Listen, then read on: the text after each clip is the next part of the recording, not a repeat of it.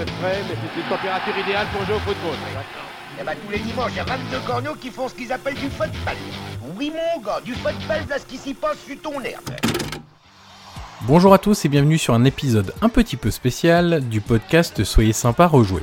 En ce 3 janvier, toute l'équipe se repose et recharge les batteries pour revenir encore plus en forme dès la semaine prochaine. Mais en ce début d'année, on ne pouvait pas vous laisser sans épisode à écouter.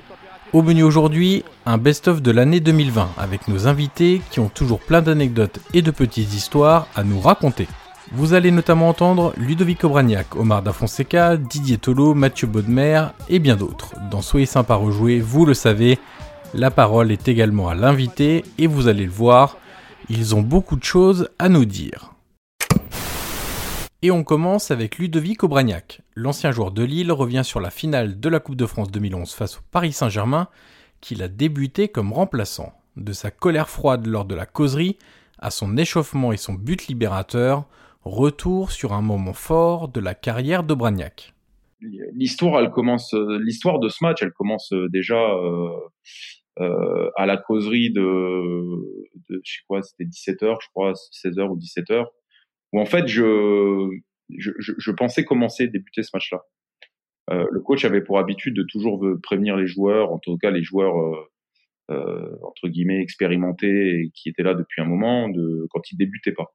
Il le faisait beaucoup. Donc en l'absence de flow, je pensais vraiment que ça allait être moi qui allais commencer dans le milieu à 3 euh, et pas Edrissa qui avait fait très peu de matchs cette année-là et je, je pensais pas qu'il l'aurait mis sur une finale.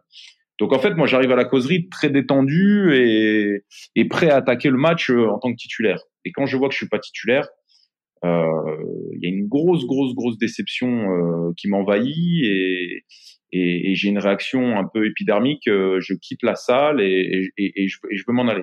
En fait, je veux pas jouer. Je veux pas jouer la finale. Donc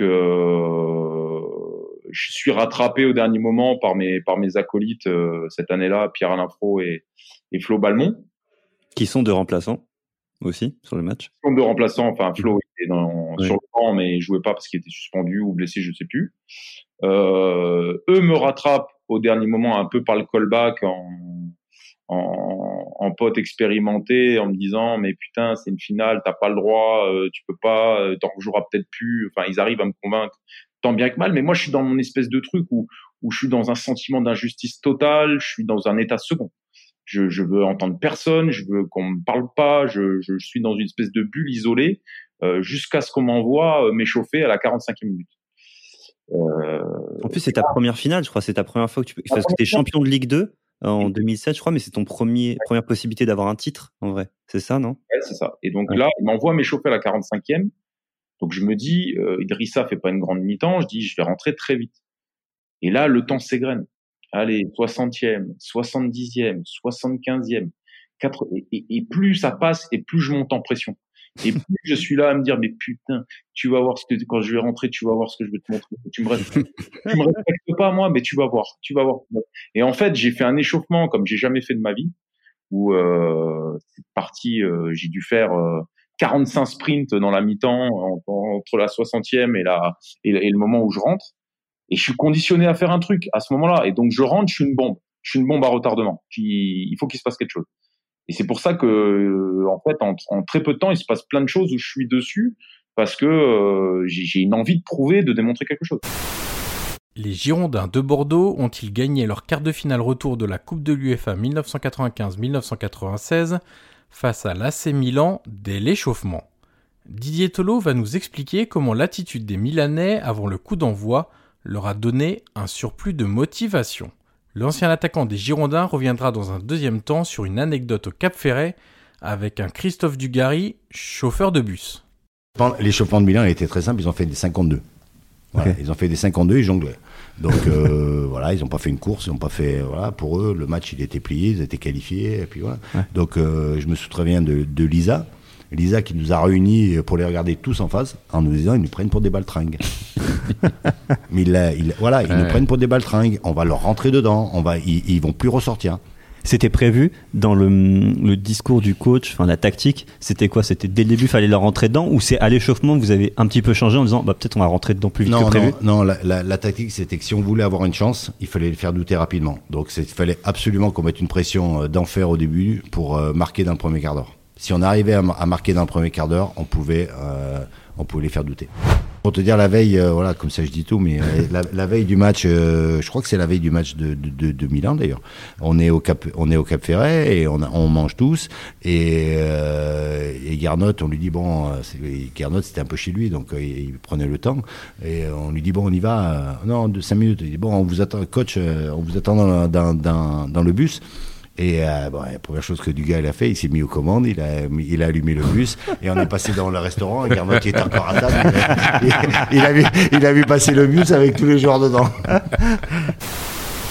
Dans l'extrait suivant, Nicolas Puydebois nous explique comment l'arrivée de Sonny Anderson a tout changé à l'Olympique lyonnais. L'ancien gardien de l'OL revient également dans un deuxième temps sur son amour pour la Ligue des Champions avec au passage une petite histoire d'un hymne qui a peiné à démarrer quand on voit arriver en tant que simple spectateur, on va dire, en simple amateur de football, un joueur du calibre de Sonny Anderson à l'Olympique Lyonnais, qui à l'époque ne faisait vraiment pas la une des gazettes de, foot et même des émissions de foot, c'est vrai que ça surprend.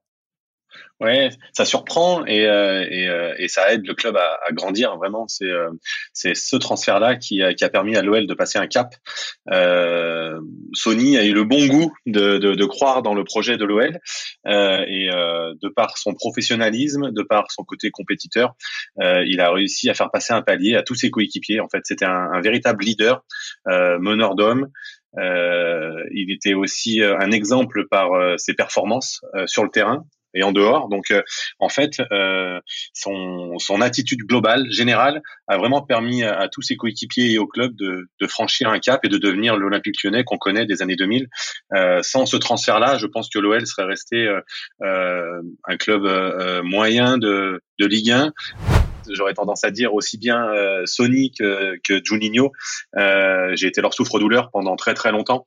Euh, effectivement, euh, c'est le troisième gardien ou le jeune du centre de formation qui euh, qui qui reste à la fin des entraînements pour faire le jeu devant le but ou pour ou pour les coups francs.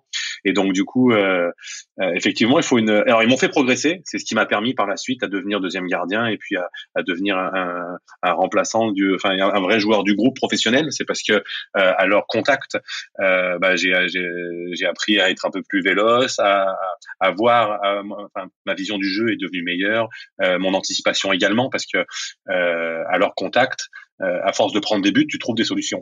et donc du coup, et donc du coup, tu, les, les, solutions que tu trouves t'aident à progresser.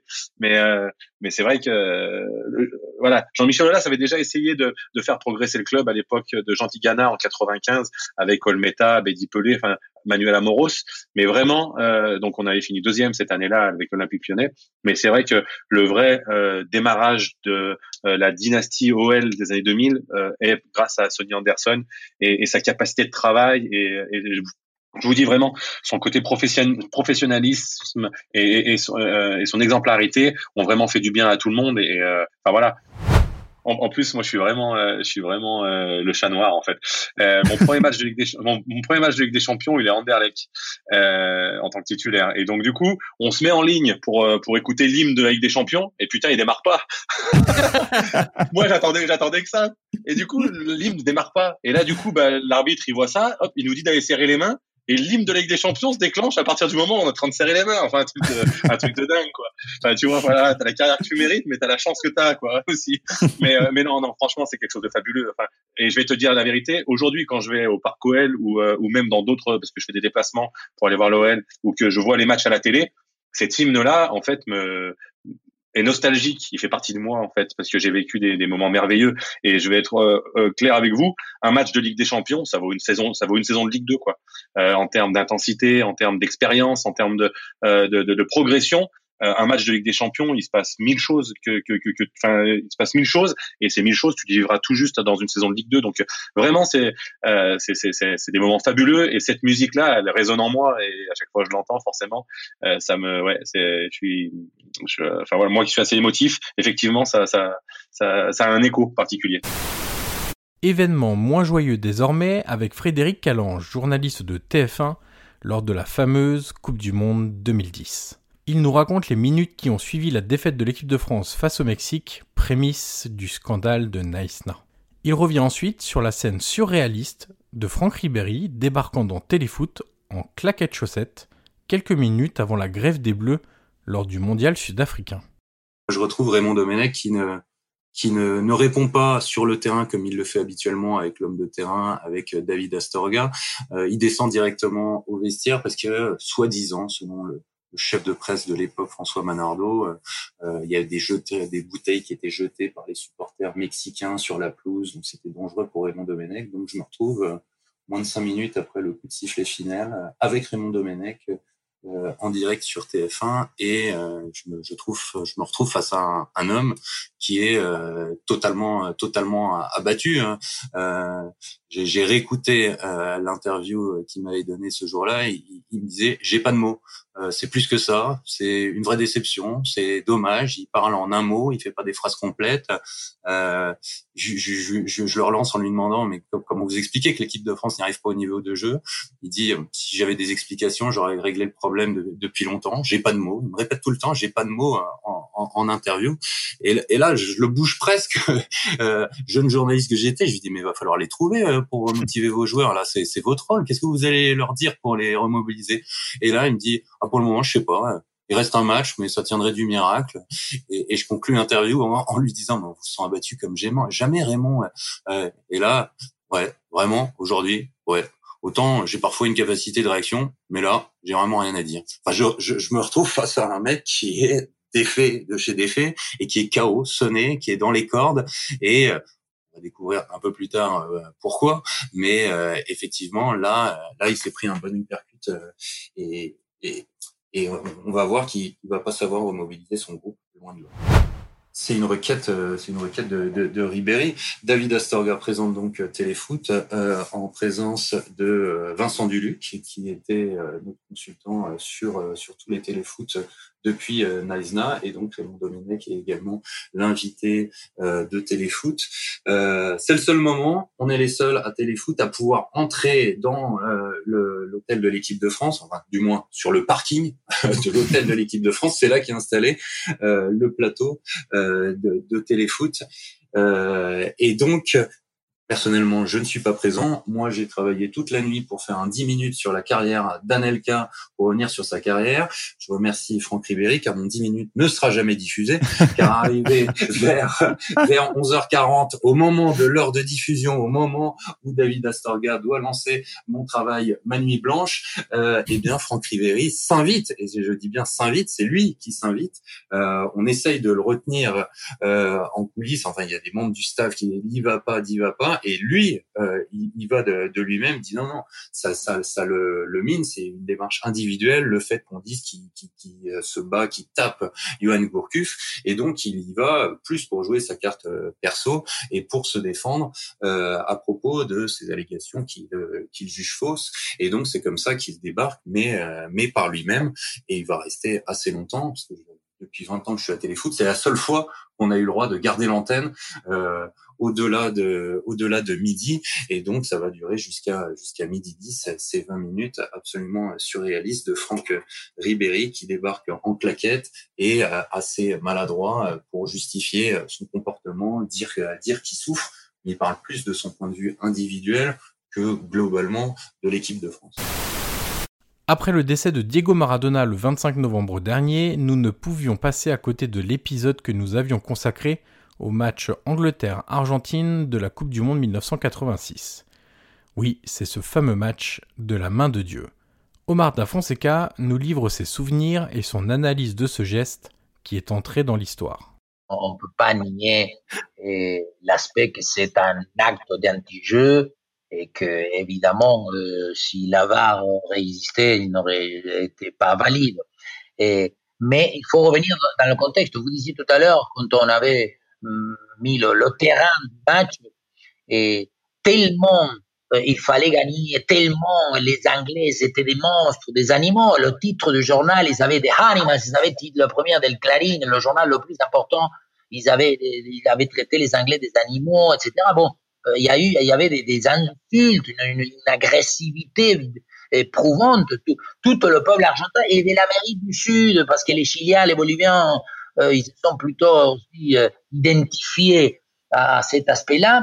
Donc, le but de Maradona, alors qu'il est, qui ça part d'un acte d'anti-jeu, il a été complètement, euh, euh, oui, favorisé, adulé dans une espèce de fusion. On a, voulu être tous tricheurs parce que euh, le, but, le raccourci de la victoire était tellement euh, important et par-dessus tout qu'à aucun moment, personne, je vous le dis, à cette époque-là, personne avait eu le recul nécessaire de dire, mais attendez, messieurs, dames, euh, le but n'est pas valable. et ça, c'est, ça n'a, jamais existé. Au fur et à mesure, et maintenant, moi, que j'ai 60 ans, même plus, j'ai des petits-enfants, et, évidemment que quand je vais lui montrer ces images, je lui dirai ce qu'il a fait Maradona, et ça ne se fait pas, il n'est pas valide. Mais, mais c'est vrai que, que ce but-là, et la, la manière de, de, de, le marquer, et ça, ça, j'ai pas le fait de, euh, comment on dit, ça a été même moqueur.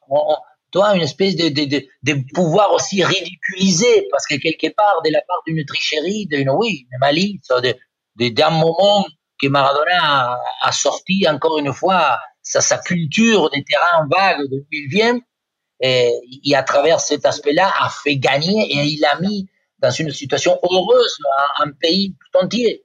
Alors qu'encore une fois, il faut revenir que ça a été un but non valable. Julien Laurence, journaliste RMC Sport, nous fait revivre de son côté l'ambiance électrique lors de la demi-finale retour de la Ligue des Champions 2008-2009 entre Chelsea et le Barça. Souvenez-vous, il s'agit de la rencontre de la fucking disgrace de Didier Drogba. Un match surréaliste et une ambiance explosive avec même des journalistes espagnols pris à partie par les fans anglais en tribune de presse. Euh, je me rappelle de Lolichon qui, euh, qui Christophe Lolichon qui était l'entraîneur des gardiens, donc qui était le dont, dont Peter Cech est le, le protégé, euh, explose complètement. Mais de toute façon, tu pouvais pas, tu pouvais pas ne pas exploser, c'était pas possible. Puis tout le stade entier, euh, euh l'ambiance électrique était devenue vraiment nauséabonde à un moment vers la fin du match, quoi, même avant le but d'Iniesta, parce que parce que ça, ça faisait vraiment trop. Je, je, me, je me rappelle. Alors il y a aussi il y a aussi la faute d'Abidal dans la surface sur sur sur sur Drogba aussi. Euh, pour pour moi, le carton rouge, euh, c'est la, la, façon qu'Ovrebo a de finalement de reconnaître ses erreurs sur le avant le carton rouge, de pas avoir donné. Euh, voilà. Et en fait, il, il, égalise entre guillemets et il sort Abidal alors qu'il mérite pas vraiment euh, le carton rouge à ce moment-là, en tout cas. Et, et, donc voilà, pour moi, il, il dit merde, j'ai tellement merdé avant que voilà, je vous donne un carton rouge et on oublie un peu, on reste copains. Bon, après la fin du match, malheureusement pour lui, l'enterre complètement. Mais mais euh, mais tu sentais effectivement que c'était comme des fous. Alors les journalistes anglais en tribune de presse aussi, c'était pareil, ça explosait dans tous les sens parce que tu disais aussi qu'à un moment que, que Chelsea était aussi euh, resté à la portée d'un but de, du Barça qui les élimine et puis puis voilà quoi. T'avais vraiment l'impression à un moment que que entre les actions qu'ils ont ratées eux les erreurs d'arbitrage que ça allait revenir et voilà qu'ils allaient qu'ils allaient prendre un but et qu'ils allaient avoir d'énormes regrets parce que finalement ils auraient jamais dû être dans la position d'être encore à la merci d'un but du Barça et de se faire éliminer de la façon dont ils ont été éliminés. Et je pense que entre la frustration l'énervement et puis la tension aussi en se disant il, peut tout arriver maintenant. S'il marque un but c'est fini on est éliminé. Et je pense que l'amalgame de tout ça a fait que c'était une ambiance complètement incroyable et, après le but d'Iniesta, je me rappelle très bien, j'étais avec les certains journalistes euh, espagnols, notamment les radios espagnols, et donc on avait en fait les supporters de Chelsea qui étaient euh, donc pas les plus ultra entre guillemets, mais qui étaient euh, côté terrain, juste à côté, avec finalement rien pour nous protéger nous de eux. Et ils, crachaient sur les Espagnols, ils essayaient de leur prendre leurs ordinateurs, de arracher les micros. C'était incroyable, c'était des, scènes surréalistes que j'avais jamais vu avant. Dans le prochain extrait consacré au match Milan-Lille de décembre 2006, Mathieu Bodmer nous rappelle les forces de cette équipe du LOSC, alors entraînée par Claude Puel et auteur d'un bel exploit en s'imposant 2-0 à San Siro. À l'époque, on courait beaucoup devant en fait. Moi, je faisais plus de 11 km par match. Donc, okay. des, stades de milieu défensif parce que je devais, voilà, je touchais beaucoup le ballon devant, mais j'avais un rôle à la. On n'avait pas le ballon d'aller faire le pressing et puis après, de me placer sur le milieu défensif. En l'occurrence, là, c'était Pierre sur ce match-là. Mm mais surtout les matchs en, général. Quand il y avait une pointe basse, c'était moi qui devais m'en occuper. Et puis l'attaquant fermait entre deux centraux, donc on avait beaucoup d'allers-retour côté droit, côté gauche, donc on courait quand même beaucoup. Mais après, c'est vrai, pour revenir sur ce que vous dites, je pense qu'on était une des premières équipes en France, en tout cas dans, cette époque-là, à jouer avec beaucoup d'intensité, euh, beaucoup de transition, beaucoup de récup de balles, et puis ça, allait vite. En deux, trois passes, on pouvait traverser le terrain. Et on était capable de, répéter les efforts, qu'on travaillait beaucoup la partie athlétique avec, le PUL pendant, plusieurs années. Et quand on était à, à 100% tous de nos capacités physiques, c'est vrai que c'était beaucoup plus facile sur le terrain. D'ailleurs, on était comme un, il y a des matchs où c'était un rouleau compresseur pour les équipes à détester jouer contre nous, parce que ça n'arrêtait pas de, courir, de, rentrer dedans pendant tout le match. Et puis après, quand on avait le ballon, vu les qualités des joueurs, ça déroulait. Pour finir cet épisode best-of, Sidney Govou revient sur la Coupe du Monde 2006 et sur une drôle d'histoire de barbecue entre les joueurs de l'équipe de France et le staff de Raymond Domenech. Et en fait, c'est quelqu'un de très intelligent et qui, qui a l'amour du mot, c'est un amour, de, un amour du théâtre, de, des lettres, etc. Donc, du coup, il s'amuse beaucoup avec les mots. Et je pense que dans un discours premier degré, ça passe absolument pas auprès de certains médias aussi. Il ferme aussi beaucoup. Je pense que c'est. après, il avait fermé à ce moment-là, mais c'était à la base une demande de, pas mal de joueurs du groupe. D'accord. C'était une demande des plus anciens, justement, qu'on reste vraiment qu'entre nous. Après, bon, il a été un peu à l'excès de temps en temps, et nous, on a pu s'en sortir parce que pour rien trahir, à partir d'un sortant des poules, euh, après chaque match, on allait faire un barbecue entre nous. Et, l'histoire, elle veut que la première fois où on demande à faire ce barbecue-là, euh, le coach pense que le staff est invité. Donc nous on dans le bus, le staff arrive. Et recalé, recalé. Euh, je sais on plus peut venir. Je sais plus qui sort. Je crois que c'est pas Toumaké qui dit au, coach non non mais c'est que les joueurs. bon ils ont fait leur, le barbecue, je sais pas où ils ont mangé entre eux et nous on a mangé entre nous. Vous aviez droit à la mayonnaise et au ketchup ou pas? Il y a tout. Voilà pour notre épisode spécial Best of. Je profite de l'occasion pour vous remercier de nous suivre toujours plus nombreux et on vous promet évidemment encore des épisodes de qualité cette année. L'occasion de vous souhaiter, au nom de toute l'équipe, soyez sympa rejouer, une merveilleuse année 2021 et je vous dis à très vite.